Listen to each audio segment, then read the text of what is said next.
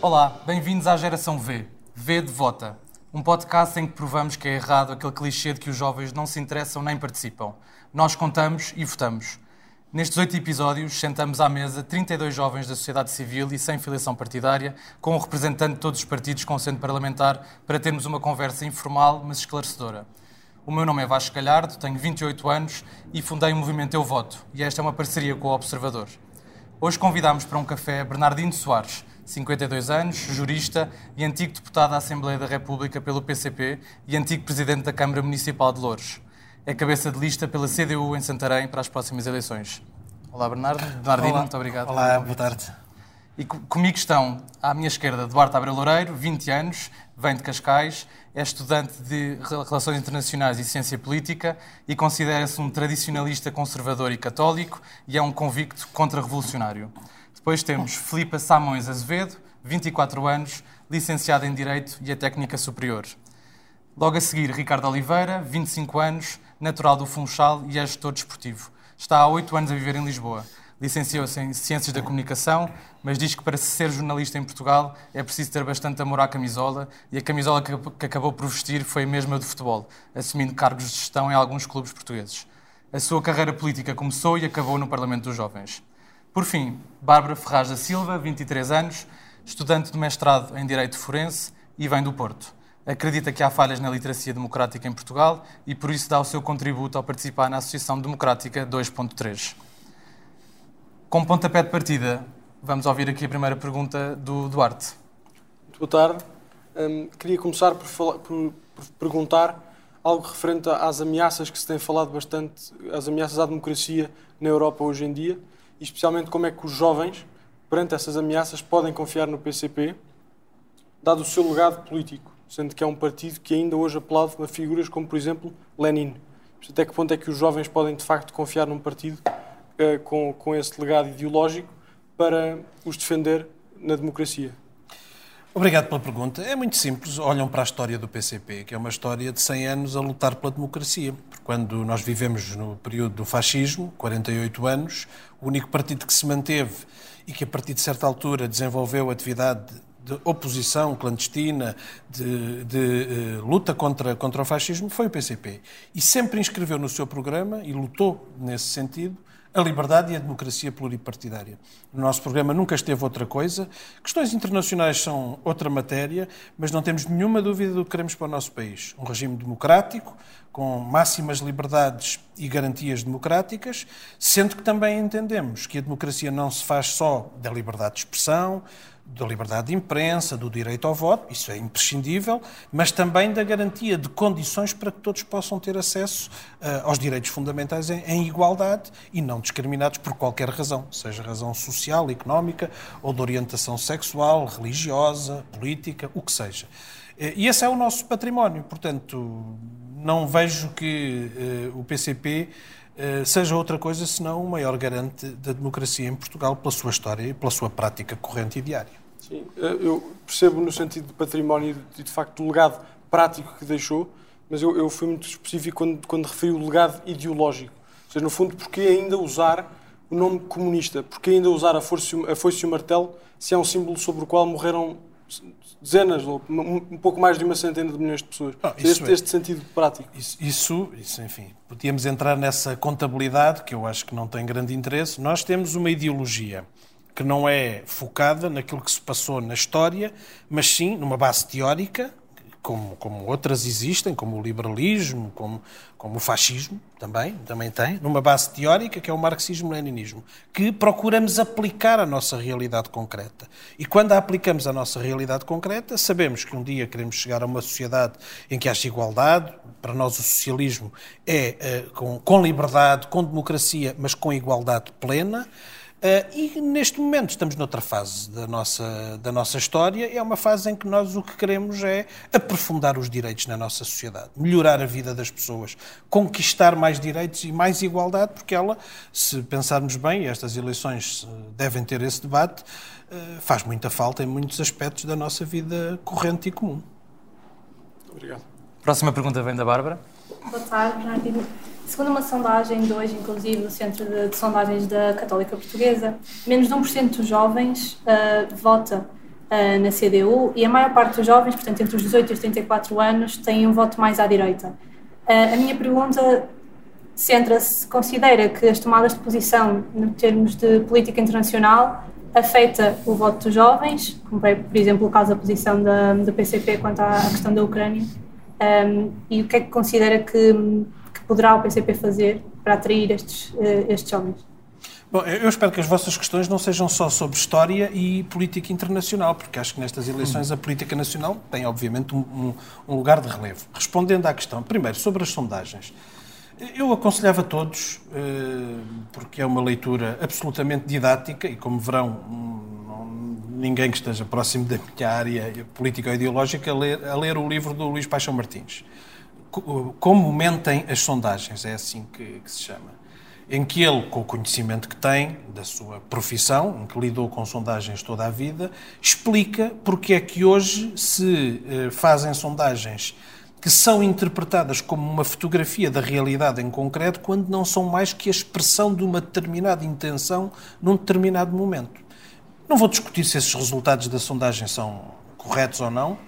Normalmente as sondagens enganam-se, nos últimos anos tem sido uma constante. As sondagens na, nas últimas legislativas davam quase todas um empate entre PS e PSD, ou até o PSD à frente, e o que tivemos foi uma maioria absoluta do, do Partido Socialista. As sondagens nas eleições da Madeira davam, todas as sondagens que foram feitas, davam uh, uh, a CDU a não eleger o deputado regional e, no entanto, aumentámos em 50% os votos e ficámos à beira de eleger o segundo. Portanto, as sondagens têm falhado muito porque a, a forma como as pessoas estão a refletir a política não foi ainda acompanhada pela forma como se estruturam as amostras e depois há uma forma de distribuir os indecisos, uma forma de esconder os intervalos eh, da margem de erro que faz com que se tome como valores absolutos coisas que são absolutamente relativas e precárias. Sobre os jovens, eu acho que os jovens, eh, eh, não tenho a certeza que seja esse o figurino hoje em dia. Há certamente muitos jovens atraídos por uma mensagem mais à direita, porventura, porque um jovem que tenha hoje 20 anos só viu António Costa no poder, desde que eh, acordou para a política e reflete sobre a política.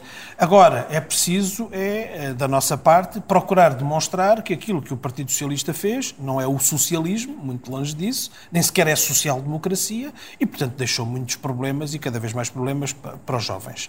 Eh, e, portanto, a nossa, nós só temos uma proposta no fundamental para os jovens do nosso país: é futuro. E esse futuro passa por quê? Por combatermos a precariedade, nós não podemos ter uma vida alicerçada eh, numa situação totalmente precária da maioria dos jovens trabalhadores do nosso país. Lá no distrito onde eu sou eh, candidato, Santarém, mais de metade dos jovens têm trabalho precário, até aos 35 anos. Não, não estou a falar só até aos 30. Até aos 35 anos, mais de metade dos trabalhadores são precários. Os seus salários são abaixo de mil euros em 70%. Se quiserem ter acesso à habitação, aqui em Lisboa é pior ainda, a, a perspectiva de poderem ter acesso a uma habitação própria é um desastre. E, portanto, o que nós propomos são medidas para que haja esse futuro, para que as pessoas tenham possibilidade de desenvolver os seus estudos, a sua formação académica ou outra, profissional, técnica, o que seja, que tenham possibilidade de ter um emprego estável e depois desenvolver a sua vida, constituindo família ou não, uh, comprando habitação, arrendando, mudando de casa, com, com liberdade. Ora, se os jovens estão precários, se ganham um baixo salário, se não conseguem aceder à, à, habitação, há aqui uma parte da sua liberdade que está muito coartada e uma parte do seu futuro que está muito condicionado. Então, Bernardo, se me permite, e antes de mais, boa tarde e, e, obrigado pelo convite e pela iniciativa. Pegando aqui na questão da, da Bárbara, e já que desvalorizou aqui as sondagens, eu trago aqui dois. Relativizei. Relativizou, pronto. uh, e bem, concordo com, com, esse com essa relativização, mas trago aqui dois, dois factos que achei interessante colocar na mesa também, tendo em conta esta questão. Uh, e de facto o DN já, já tinha publicado uma, uma análise do eleitorado em Portugal dos vários partidos, onde de facto, se não me engano, Luís Paixão Martins que, que referiu está envolvido nesse, nesse, nesse estudo, uh, e que de facto no que toca ao seu partido uh, é um eleitorado que, que, que, diz, diz o estudo com menos jovens e que convence mais aqueles que não têm o ensino secundário. Eu também fui fazer aqui um, um levantamento, porque sou uma pessoa que, que gosta de números um, e vale o que vale, mas fui fazer um levantamento dos programas eleitorais que já existem. aos quais não têm, aqueles que ainda não, os partidos que não têm do ato eleitoral anterior, não passou assim tanto tempo, e de facto o do seu partido é o que refere menos vezes a palavra jovens. Vale o que vale, mas achei curioso. Portanto, a minha questão, e traçou aqui a realidade de facto precária daquilo que é um jovem em Portugal, é perceber de que forma é que o PCP e a CDU, barra CDU, de forma concreta, têm uma estratégia para atrair um jovem votante de esquerda? Ou seja, porque é que um jovem de esquerda deve votar no PCP e não num bloco de esquerda ou num livro? Bom, não, não, faço comparações com esses outros partidos, mas de facto o PCP tem uma história de coerência e de sustentação em relação às suas propostas que é ímpar no panorama nacional. Pois pode-se gostar ou não delas. Eh, e de facto, em relação à habitação, perdão, em relação à habitação, em relação às questões laborais que são muito desvalorizadas, até por esses dois, esses dois partidos que referiu, porque vou dizer assim, como estamos aqui num debate em que sou eu, é que não sou jovem, eh, não é muito sexy falar de relações laborais, de combate a, a, alterações na legislação laboral que fragilizaram a, a posição dos, dos trabalhadores, de retirada de elementos aos sindicatos que dificultam a negociação sindical. A maior parte das pessoas não sabe o que é a negociação coletiva e nós falamos muito disso. E, portanto, nossas, as nossas posições são muito estruturadas nas questões base que condicionam a vida dos jovens o trabalho, a habitação, a educação, e isso eh, está muito fundamentado nas nossas propostas e há de ter visto isso. Agora, não precisamos para isso, talvez seja uma falha, se assim o entender, de ter um capítulo com umas flores para mostrar aos jovens, tipo um cartão que dá descontos em não sei o quê, ou a isenção de mais qualquer coisa. Não estou a dizer que algumas dessas propostas não possam até ser positivas, mas as questões de fundo são que é que se passa em relação ao trabalho e ao salário, o que é que se passa em relação à habitação, o que é que se passa em relação à educação, na, na, parte da formação. Estas são as questões fundamentais e para essas temos respostas bem fundamentadas e coerentes e não as temos largado. Queria dar agora a palavra à Filipa, que tem aqui uma pergunta sobre as últimas eleições regionais dos Açores. Sim, aproveitar para dizer que, uma vez que se calhar as sondagens não são assim tão bons indicadores, uh, o que é que acha? Pensa que a perda de assento parlamentar nos Açores pode ser um indício do resultado nas eleições de 10 de março? Não, nós não perdemos o assento, não tínhamos. Nós não conseguimos foi eleger. Uhum. Mas subimos de votação. Pouco, menos do que na Madeira. Mas subimos. Portanto, que as últimas eleições mais fielmente, direi assim, do que as sondagens nos mostram, é que subimos em mais 50% dos votos eh, na Madeira. E subimos ligeiramente, é verdade, não vou aqui, eh, enfim, eh, embandeirar muito em ar, não foi, não foi o caso, não conseguimos atingir o objetivo, mas não tínhamos o deputado, portanto, nós não, não recuámos. Aliás, outros partidos que elegeram perderam votação. Uh, e houve só um partido que aumentou a votação. E nós também mas, mas ligeiramente, dos Açores. Mas tem medo que esta realidade se venha a refletir nas eleições? Se subirmos em 50% a nossa votação, é uma subida assinalável. Bárbara?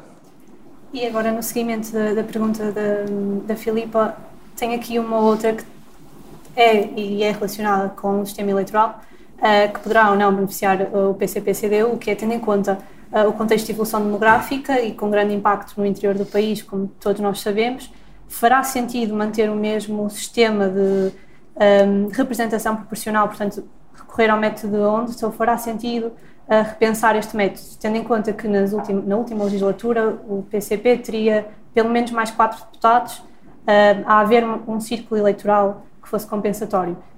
Não sei o que é que. Nós, nós eh, estamos disponíveis para fazer esse debate nesses termos, de aumentar a proporcionalidade. Aliás, eh, a Constituição inscreve o método ONT como método de apuramento dos mandatos em função dos votos. De facto, o método ONT é o menos proporcional dos métodos proporcionais. Há vários métodos proporcionais e este é o menos proporcional.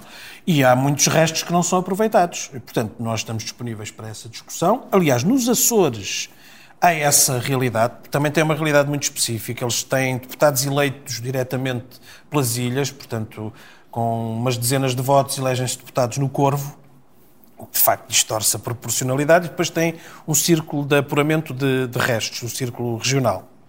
E, portanto, essa discussão é uma discussão para a qual temos abertura. O problema é que, quando se abre a discussão sobre o sistema eleitoral, há logo duas coisas que vêm para cima da mesa por parte do, do, da direita e também do Partido Socialista.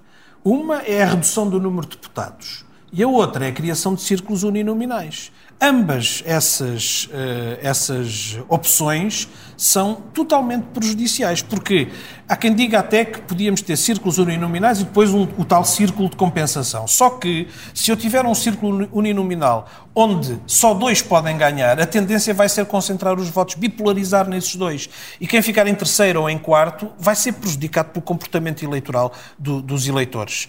É a mesma coisa que acontece agora a nível nacional quando, se exacerba a bipolarização da escolha do Primeiro-Ministro, que é uma falsidade. Nós não escolhemos Primeiro-Ministro nenhum, escolhemos os deputados e depois daí é que sai uh, uma solução do governo. Portanto, disponíveis para melhorar a proporcionalidade, há distritos que estão já num nível muitíssimo baixo de proporcionalidade. Porto Alegre elege dois deputados, por acaso acho que agora são até os dois do Partido Socialista, porque teve mais do dobro dos votos do, do segundo, que é pouco, é pouco adequado, digamos assim. Nós podemos ter 30% de votos em Porto Alegre e não eleger nenhum deputado, o que significa que há uma parte muito grande da população que fica sem representação direta do Parlamento, não é? Uh, Castelo Branco penso que tem quatro, Guarda tem três, enfim, há círculos que estão muito diminuídos. E, portanto, era preciso aumentar a proporcionalidade, mas não introduzindo uh, nem a redução do número de deputados porque quando se reduz o número de deputados torna mais difícil aos partidos mais pequenos elegerem, nem introduzir distorções no comportamento eleitoral que significam a criação de círculos uninominais, porque isso bipolariza a uma escala pequena, o que é amplificar muito mais a bipolarização. E terão sido essas as razões para votarem contra o projeto de lei no caso de introdução de um círculo de compensação nacional? Pois, agora não sei qual é esse projeto de lei, mas provavelmente tinha, tinha estas outras coisas também, não é? Portanto, abertura para discutir, mas sempre numa perspectiva de, eh, de melhorar a proporcionalidade e não de introduzir estes outros mecanismos que na prática beneficiam os maiores partidos. É, é para isso, é por isso que eles os propõem, não é? Continuando aqui no tema eleições, mas passando agora para as eleições europeias, a Bárbara também tinha aqui outra pergunta a fazer nesse âmbito. Sim, sabendo que as eleições europeias estão, estão mesmo aqui à porta, um, segundo um estudo, e já não sondagens, uh, a The European Council of Foreign uh, Relations preveu que pela primeira vez desde que há Parlamento Europeu a extrema-direita possa fazer maioria uh, e que, sobretudo, possa conquistar tantos lugares que pode comprometer as decisões europeias, um, sobretudo em matéria de clima e em matéria de, de, política externa. A minha questão vai: que medidas é que o, a CDU uh, tem de combate a este fenómeno? que claramente afeta uh, o panorama português e as legislativas uh, portuguesas um, e que medidas é que podem, que podem efetivamente apresentar? Eu acho que só beneficia a extrema-direita nós fazermos todo o debate eleitoral à volta de, de, do tema extrema-direita. Como é que se combate esse fenómeno? Em primeiro lugar, combatendo as suas ideias, mas, sobretudo, garantindo que as pessoas têm os seus problemas da sua vida melhor resolvidos. Porque eu ando na rua todos os dias, estava aqui a dizer antes de começarmos, e encontro muita gente zangada. Muita gente que diz: Eu não quero saber disso. São todos iguais já estou farta. Não quero saber. Muita gente, todos os dias. E isso significa que aquelas pessoas não veem os problemas da sua das, das, suas vidas uh, a serem melhorados. E a isso acrescenta-se a questão da corrupção que é uma, uma questão que existe na nossa sociedade. Aliás, tem havido agora muitos casos que, que evidenciam a possibilidade disso ter acontecido em várias circunstâncias. Alegadamente, isso pode ter acontecido. E, portanto, isto cria um caldo de cultura, como se costuma dizer, muito propício a ideias eh, de extrema-direita que procuram apresentar-se. Eu vou-vos contar um, uma conversa que tive com uma senhora. Era uma senhora que dizia que ia votar não vou dizer o nome do partido para não promovê-lo mais, eh, num partido de extrema-direita cá em Portugal. E depois, na conversa, uh, tentei explicar-lhe que isso não tinha, para os problemas que ela tinha, não ia ter nenhuma solução. E ela, no fim, respondeu-me assim: Eu já sei que não vai resolver nada, mas se calhar vou votar a mesma. E isto significa que eh, eh, há uma irracionalidade em alguns comportamentos que deriva do facto das pessoas estarem zangadas com o que a política lhes tem, lhes tem dado. Mas o PCP também não tem responsabilidade nisso? Nós procuramos que as nossas, que aquilo que propomos e aquilo que defendemos seja para resolver os, os, problemas das pessoas. Agora, nós temos o Partido Socialista, por exemplo, a falar da habitação agora, com grande força, o Pedro Nuno Santos. Então, e o que é que fizeram estes oito anos? Podem dizer, ele diz, e isto é verdade, não se constroem casas de um, de um, de um dia para o outro. Pois não, mas em oito anos era possível já ter construído alguma coisa. Mas nesses oito anos o PCP fez parte do governo? Não, nunca. Quando, qual foi o governo que o PCP fez parte? Geringonça? Não, não. Fez parte de uma solução Não, governamental? não, não. O que havia era um governo minoritário do Partido Socialista obrigado a negociar uma série de aspectos com outros partidos. Nessa legislatura, se for ver, é fácil ver isso no site da Assembleia da República, a maioria das propostas de lei do governo foram aprovadas com os votos do PSD e não com os votos dos partidos à esquerda do Partido Socialista. Mas nos orçamentos, é verdade, foi, foi à esquerda que o Partido Socialista negociou. Para as pessoas, a ideia não é quem é que. Portanto, eu digo, digo isto.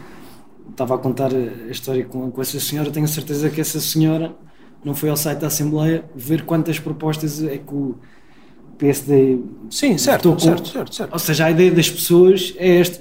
E, portanto, Certo, as pessoas metem tudo no completamente mesmo sentido. saco, para utilizar uma expressão popular, e nós tentamos dizer que não estamos no mesmo saco. Aliás, eh, o, eh, um estudo europeu também, do o European Survey, um estudo sobre o- o- a av- a avaliação dos, dos, eh, europeus em cada país sobre os seus governos. O governo que obteve melhor avaliação foi esse. Da chamada geringonça. Porquê? Porque nesse governo, por pressão à esquerda, designadamente do PCP, houve a recuperação de uma série de direitos Houve, eh, tinha, tinha havido cortes nos salários e nas reformas, no subsídio Natal das reformas, isso foi recuperado.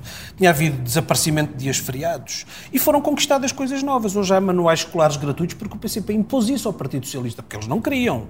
Hoje há um direito de creche gratuita porque o PCP impôs isso ao Partido Socialista. Embora agora haja um problema de acessibilidade, porque não há creches suficientes para, para, para, para, para, para acudir a este direito, que deve ser de facto um direito. O passo aqui na zona de Lisboa foi imposto também dessa forma. Se não houvesse essa negociação, não teria havido um passo que hoje é possível ter em toda a área metropolitana de Lisboa e também na área metropolitana do Porto, que permite viajar em todos os transportes com um preço que é incomensuravelmente mais baixo do que o que acontecia antes. E esperemos que isso se alargue para outras zonas do país que estão bem carenciadas disso. Portanto, nós nessa altura tínhamos duas opções. Primeira opção, deixar continuar o governo da direita. O PSD e o CDS, a PAF, na altura, tinham tido mais votos nas eleições, tinham sido o partido, a coligação mais votada. Na altura, o, o- António Costa, secretário-geral do Partido Socialista, disse que já tinha dado os parabéns ao, ao, ao Dr. Passos Coelho e, portanto, e que agora ia começar a discussão interna no PS. O Bloco de Esquerda disse que ia ser uma força aguerrida na oposição ao governo da direita. E o PCP o que é que disse? Disse a direita só vai para o governo se o PS quiser. E se o PS quiser, se o PS só não vai para o governo se não quiser. E isso virou o jogo. Foi game changer, como é, como é, que- não é isso que vocês dizem agora? Foi game changer. E, e- e garantiu, nós tínhamos outra opção, que era deixar andar. Nós ficávamos na oposição super confortável, a bater no governo Passos Coelho, Paulo Portas, mas as pessoas ficavam pior. E assim conseguimos impedir que, o, que era o nosso objetivo, que o governo da direita continuasse, até porque a maioria das pessoas não tinham votado no governo da direita, eles não tinham tido maioria absoluta, e, eh, por outro lado, avançar, recuperar uma série de coisas e avançar noutras que não alteraram a estrutura do que está errado no nosso país, não, mas garantiram uma série de direitos que hoje contam na vida das pessoas. São sempre opções. Nós julgo que fizemos a boa opção nessa altura, embora por vezes incompreendida. E agora, como, como o Duarte disse aqui, muita gente acha que nós estivemos no governo, mas na realidade não estivemos. Na realidade não estivemos. A não ser que nós sejamos, nós fomos durante muitos anos acusados de só sermos um partido de protesto, não contarmos para as soluções. Mas depois, quando fizemos as soluções, somos acusados de ser um partido que, que esteve no governo, quando na realidade isso não aconteceu. Lá chegaremos. Eu penso que é importante agora passarmos um pouco às soluções e às, e às medidas concretas Bem, vamos a isso. que eu eu posso começar eh, nesta questão, acho que a conversa incide muito na questão do- dos jovens e do, facto de, sermos um país com muita imigração relativamente aos jovens e eu queria trazer aqui um tema bastante con- concreto e, colocar esta questão relativamente a uma matéria que é importante, que é a matéria fiscal e, é, eh, e a questão do IRS jovem. Um, e do que eu tenho acompanhado, o, PCP tem, tem sido muito crítico, eh, tem sido muito crítico relativamente àquelas que são eh, as atualizações do IRS jovem, as medidas relacionadas com o IRS jovem, e eu queria perceber, porque, porque através do programa eleitoral, sinceramente, não consegui perceber qual é o modelo ou como é que o PCP eh, barra CDU tenciona, eh, qual é o modelo que acha melhor para este problema de- do IRS jovem e para, matéria, para, para esta matéria fiscal dos jovens, que eu acho que é um dos fatores muito relevantes na, quando os jovens decide ficar ou não no país. É engraçado, isso vê, reflete bem, não é, só, não é um problema seu. Isso, esta, esta discussão aparece muito sobre os impostos. É, é engraçado que nunca colocou o problema dos jovens terem salários mais altos, apenas a questão do imposto. E isso, não, não é, é a mesma, é ter mais rendimento, certo? Mais rendimento obtém-se de duas maneiras, mas sobretudo através do salário. O salário é que é seguro, o IRS pode ir e vir. O IRS jovem só aproveita aos jovens que eh, tenham salários para pagar IRS. Todos os outros, e são a maioria, como vos disse, por exemplo, no Distrito de Santarém, desculpem usar este exemplo, são os números que agora tenho mais presentes na minha cabeça. 70% dos trabalhadores e a esmagadora maioria dos jovens ganham menos de mil euros por mês. A nível nacional são 3 quartos dos jovens, 75% ganham abaixo dos 950. Ninguém paga IRS. Então esse IRS de 5% serve para quê? Para estes não imigrarem? Pode beneficiar uma pequena parte que pode ter aqui um, uma melhoria de rendimento, não aumentando o salário, assim, assim escusa de pedir um aumento de salário ao seu empregador, ao seu patrão, que é isso que se pretende com esta campanha de pôr tudo em cima dos impostos, eh, mas com um ligeiro, eh, um ligeiro alívio fiscal. Agora, eh, nós temos propostas para os impostos. Por exemplo, introduzir mais dois escalões no IRS, o que significa que, para os rendimentos do trabalho, os escalões, mais escalões significa menos imposto, porque a progressividade aumenta. Outro, outra, outra, outra, outra proposta. A dedução específica, que é aquela parte que se retira uh, do, do rendimento antes de se começar a calcular o imposto, não é atualizada desde 2010. E se for atualizada só à taxa de inflação, isso vai significar uma, uma, uma dedução fiscal enorme para a maioria dos, dos, salários. E nós propomos isso também. Portanto, os partidos que defendem o IRS jovem não propõem nada disso apontam isso como uma pequena bandeira para assinar aos jovens, mas não resolvem o problema fundamental, que os jovens precisam ter salários mais altos, e é possível pagar-lhes salários mais altos, e precisam ter um IRS justo que não é só para os jovens, é para todas as camadas da, da, da população. Portanto, eu acho que nós precisamos, e tenho feito isso todos os dias, de contrariar esta ideia, de que é uma ideia dos liberais, que uh, os problemas de rendimento só se resolvem com baixa de impostos. É preciso baixar os impostos nos rendimentos do trabalho, certo? Eh, mas isso não significa que não tenha que se aumentar e bastante os salários. Mesmo o IRC é a mesma coisa. Desculpa lá, vou, agora vou introduzir aqui esta questão. Outro dia tive uma conversa espetacular com um senhor que era dono de um pequeno supermercado. Tinha pai, três ou quatro trabalhadores, funcionários. E eu estive a falar com ele e perguntei-lhe o que é, como é que as coisas estavam, o que é que ele precisava. Ele disse-me logo, baixar a carga fiscal. Sim, senhor. Então, e qual é o imposto? O que é que o senhor queria baixar na carga fiscal? O IRC. Então, mas o senhor paga IRC? Não, que eu não tenho lucros. Então, para que é que quer baixar o IRC? Ah, porque dizem que isso beneficia as empresas. Mas o senhor paga IRC? Não, nunca pago. Porque é evidente, os pequenos comércios nunca pagam IRC, não chegam a ter lucros, aplicam a comprar mais uma marca frigorífica, ou a beneficiar a loja, ou a aumentar os seus trabalhadores. E, portanto, esta ideia, tudo se resolve com choques fiscais, é completamente errada e visa esconder o problema fundamental da distribuição da riqueza no nosso país, que são os baixos salários. E isso afeta especialmente os jovens. E é isso que faz com que muitos deles imigrem. Por exemplo, os médicos, que imigram às centenas todos os anos. Se depois de seis, cinco anos de curso, um ano de internato comum e mais três, quatro, cinco, seis anos de especialidade, um, inter, um, um, jovem médico acabando a sua especialidade vai ganhar 1.300 euros para o Serviço Nacional de Saúde, isto é ou não um incentivo a emigrar? Se pode ganhar 6 mil na Inglaterra ou noutro país da Europa. Isto é que é um incentivo à imigração, é o baixo salário, não é o imposto que não tem o IRS jovem. Mas, se me permite, como Diga. é que tenciona aumentar os salários? Os salários aumentam de diversas maneiras. Primeiro, o papel da administração pública é importante. Os, os é importante aumentar os trabalhadores da administração pública e isso também induz aumentos no setor privado. Não diretamente, mas indiretamente. Depois, é preciso aumentar mais o salário mínimo. Eu sei que nós temos tido uma aproximação entre o salário mínimo e o salário médio, não é? Portanto, o salário médio não tem acompanhado o aumento do salário mínimo. E a inflação? Certo. Mas o salário mínimo pressiona sempre o aumento dos outros salários, mesmo que não consiga que todos os outros aumentem logo no imediato. Porque nas empresas, quem está há 20 anos numa empresa não quer ter o mesmo salário do que aquele que entrou uh, há 15 dias. E, portanto, isso pressiona os empregadores a aumentarem um pouco a, a, a grelha salarial do, dos restantes. E depois é preciso dar mais armas aos sindicatos na negociação coletiva. Aquele palavrão que há bocado referi, que nós usamos muito, que é uh, revogar a caducidade da contratação coletiva. O que é que é a caducidade da contratação coletiva? Há determinados setores que têm contratos coletivos assinados entre os, os sindicatos e o, as, as associações de, de patronais de, desse setor. Por exemplo, na restauração, nas bebidas, eh, no setor de, da construção. Bem, agora não, não estou a dizer de cor, não sei quais desses é que estão em vigor.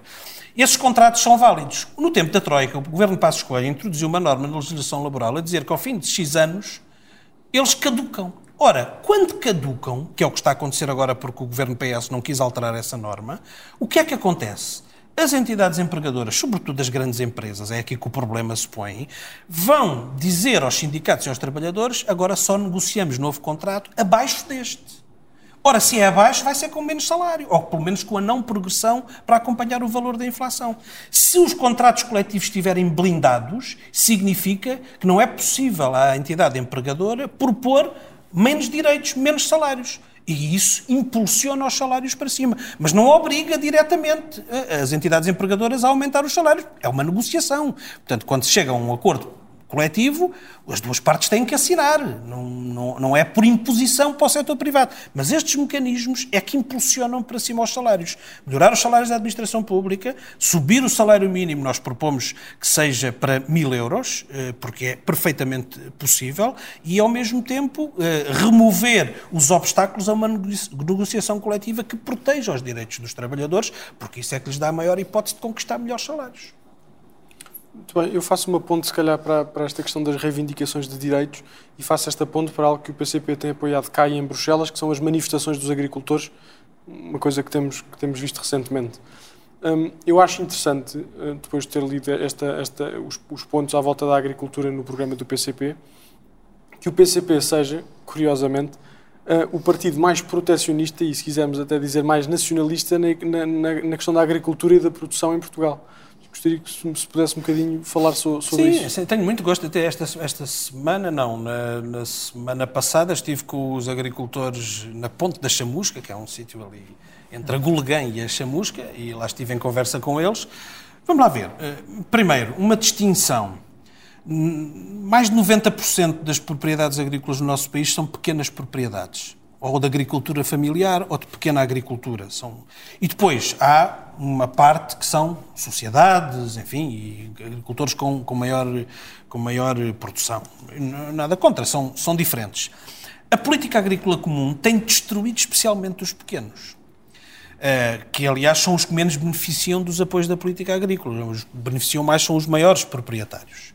E depois nós temos aqui um problema eh, base, que é uma questão fundamental para nós também, para o desenvolvimento do nosso país, que é, nós queremos ou não produzir. Produzir. Produzir na agricultura, produzir na indústria, produzir eh, eh, na extração mineira com respeito por regras ambientais uh, e, nas, e nas pescas. Nós precisamos de. Eh, não estou a dizer que vamos atingir rapidamente a autossuficiência, mas nós precisamos ter um país que importa menos e, e, produz mais daquilo que precisa. E nós estamos muitíssimo atrasados e a recuar imenso nessa matéria.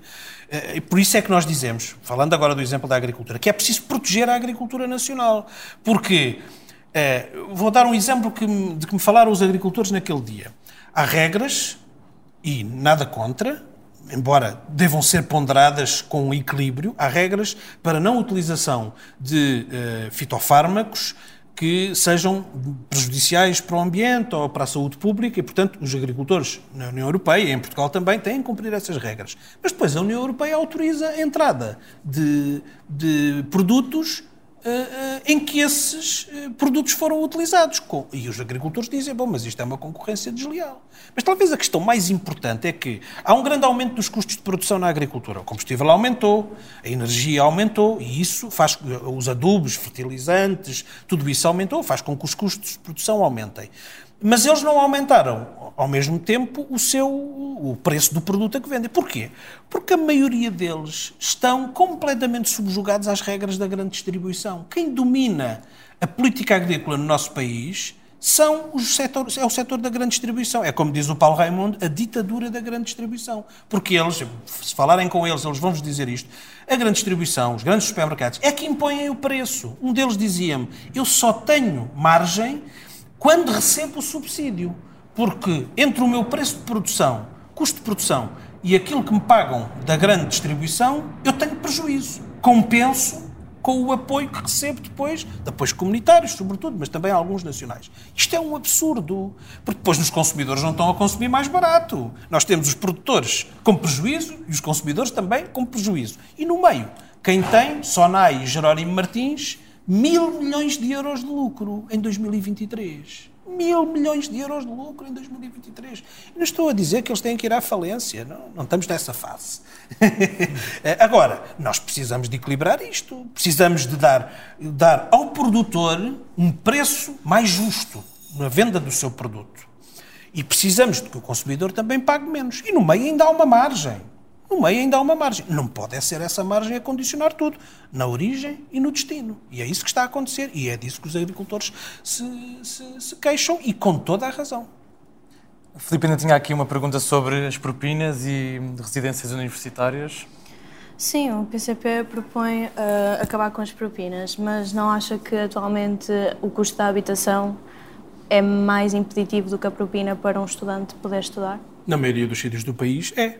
E, portanto, nós também propomos uh, um, um, aumento das residências universitárias e um melhor acesso às residências universitárias.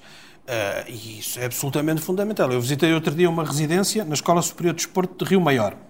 Foi, aliás, uma reivindicação do PCP na Assembleia da República. Antes, aqueles estudantes deslocados não tinham onde ficar. E isso fez com que aquela escola superior diminuísse o número de alunos. Porque eh, para Rio Maior não era fácil ir, não há muitos alojamentos e, e também tem o custo elevado. Portanto, aquela residência vai permitir que mais, mais estudantes eh, possam não desistir do seu curso. E isso é muito importante, mas não é contraditório. As propinas também são um obstáculo. É evidente que, por, mais uma vez, por nossa insistência, elas diminuíram bastante no, no, no, tempo da geringonça. Mas continuam a ser um obstáculo, sobretudo para quem tem poucos, poucos recursos, porque nem todos os que têm escassos recursos e a quem pesa o pagamento das propinas têm acesso à Bolsa. A Bolsa é muito restrita, tem critérios muitíssimo restritos. E, portanto, não. Mas se me pergunta se aqui em Lisboa a habitação uh, custa mais? Ah, com certeza que sim. Mas não, não acha que, que a eliminação de, das propinas, uh, eu também, para além de ler o programa literal e voltando ter as vossas propostas, no programa, por exemplo, vocês referem várias vezes, mas não consegui perceber se é algo de forma imediata, se é algo de forma progressiva ou que impacto é que isso tem no financiamento de, das instituições de ensino superior. Eu estive a ver e as propinas estão nos 40% das receitas de, destas instituições.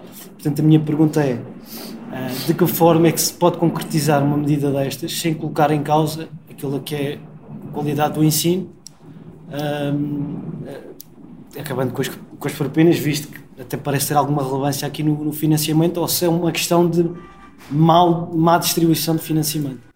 o problema é que o financiamento das instituições de ensino superior tem que vir é do orçamento do Estado. É para isso que nós pagamos impostos, incluindo os jovens. É daí que tem que vir, como para o Serviço Nacional de Saúde. Tem que vir do Orçamento de Estado e tem que ser bem aplicado. Estas propinas, a eliminação do valor que estas propinas... Tem que ser compensado pelo Orçamento de Estado, como é evidente. Nós não queremos que as instituições vão à falência e deixem de pagar aos professores e aos outros funcionários da... Não, mas mais do que não ir à falência também e a qualidade de ensino e os meios para a investigação. melhores condições. Claro, não, de acordo. E, aliás, uma coisa que aconteceu a determinada altura é que o Estado não, não compensou devidamente eh, essa baixa do preço das propinas e, e os dirigentes das universidades e institutos politécnicos protestaram e bem. E eu julgo que eles continuam a ser eh, subfinanciados. Isso tem um, tem um custo, até para o nosso desenvolvimento, porque precisamos ter as uh, universidades e institutos politécnicos mais capazes de dar formação, de fazer investigação que é muito importante e, e contribui muito para, nossa, para o nosso desenvolvimento em vários aspectos e também no económico. A investigação é essencial.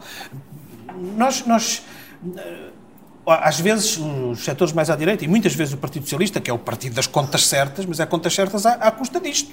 Destas coisas, não é? falta de dinheiro na saúde, falta de dinheiro na educação, não, os professores desvalorizados e, e, tudo mais. Eh, mas nós vemos, pois, às vezes, bons exemplos, tão bons exemplos de quando as coisas se conseguem desenvolver. Eu ontem estive na Companhia das Lesírias, que é uma empresa agrícola eh, com vários, várias áreas de produção, que tem, disseram-me eles, um conjunto de áreas de, de, centros de investigação com várias universidades do país, por exemplo, um de, vários deles para desenvolver soluções uh, de irrigação mais amigas do ambiente. Isto é, não só estão a proteger o ambiente, como estão a aumentar a produtividade e a contribuir para um maior desenvolvimento. Companhia das Lesírias, empresa pública, com universidades públicas. E isso é que é o bom caminho, com, com recursos para as universidades, também podemos depois ir buscar esse valor como, mais à frente com, com desenvolvimento. E para terminar, temos aqui uma última pergunta sobre habitação, que vem da Bárbara. Sobre a imigração? Imigração uh, também, sim. Na verdade, uh, pronto, já temos este problema por assento. Um em cada três jovens nascidos em Portugal vivem já fora do país. A minha questão prende-se novamente com o interior do país. Uh, não há, como todos nós sabemos, desenvolvimento nessa área e a minha questão é, existindo estas assimetrias regionais, que são evidentes e relevantes, que medida é que o PCP uh, eh, traz uh, para a mesa para implementar que um jovem não seja obrigado a sair da sua terra por obrigação? A primeira coisa que ele precisa ter é emprego. Sem emprego, ninguém vive. A não ser que tenha outro tipo de rendimentos, mas não é a situação mais comum. Uh, e, e, precisa ter também serviços públicos na sua região que, que lhe garantam que é possível lá viver. Se um casal jovem quiser viver numa cidade do interior em que o hospital mais próximo está a 70 km de distância, isso é um fator de, de fixação? Não, claro que não. Porque se quiserem ter filhos, vão pensar duas vezes em viver naquele sítio. Se, se viverem num sítio onde a escola secundária está a não sei quantos quilómetros de, de distância, isso também é um fator condicionador. Portanto, o interior precisa de desenvolvimento a partir da criação de emprego, mas para, esse, para essa criação de emprego é preciso que os serviços públicos estejam lá e não recuem. Porque o que nós tivemos nos últimos anos foi que na maioria das aldeias e até vilas deste país desapareceram os correios, Desapareceu o balcão da Caixa Geral de Depósitos e dos outros bancos, se existissem. Desapareceram as delegações do Ministério da Agricultura. Em muitos casos, desapareceram as juntas de freguesia quando foram agregadas no tempo da lei relvas. E, portanto, as terras ficaram sem, sem nada. Quem é que vai viver para uma terra onde não há nada? A paisagem só não chega. É muito bom, mas só não chega. Portanto, serviços públicos no interior são essenciais, porque isso também alavanca mais desenvolvimento e mais criação de emprego. Apoio à descentralização de serviços, então? Sim, com o mais possível, sim, porque nós não podemos ter, mesmo agora na agricultura, um, um exemplo que os agricultores falam muito é que as delegações regionais do, do Ministério da Agricultura, que eram, apesar de estarem muito exauridas de meios, apoios técnicos importantes para, para as explorações agrícolas, eh, foram concentradas nas CCDRs. Isso é um absurdo. É afastar o mais possível do, do, terreno, da realidade concreta, os serviços públicos. Ora, aí só se está a conduzir eh, para a, para a desertificação. O nosso tempo, infelizmente, acabou. Muito obrigado, Bernardino, pela sua presença. Obrigado pelo convite. Obrigado, Duarte, Filipa, Ricardo e Bárbara. Esta é a geração V, geração voto. Eu sou o Vasco Calhar e esta é uma parceria Eu Voto Observador. E não te esqueças, dia 10 de março não deixes que escolham por ti.